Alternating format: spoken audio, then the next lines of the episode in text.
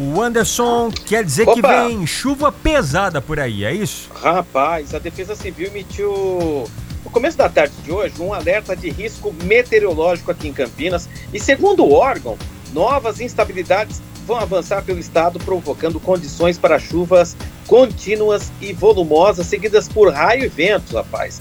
Nas próximas 72 horas são esperados acumulados de 90 milímetros de chuva.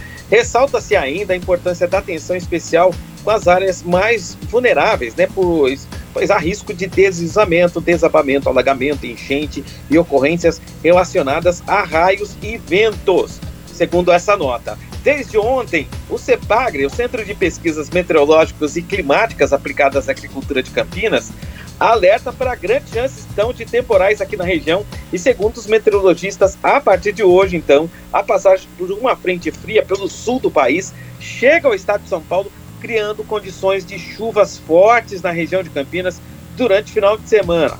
Então, segundo o CEPAGRE, a previsão ocorre a partir de uma organização do escoamento atmosférico, vai causar então uma frente fria. Apesar dessa nebulosidade de chuvas, as temperaturas ainda sobem e o tempo fica abafado, então, por conta dos períodos de entrada de sol.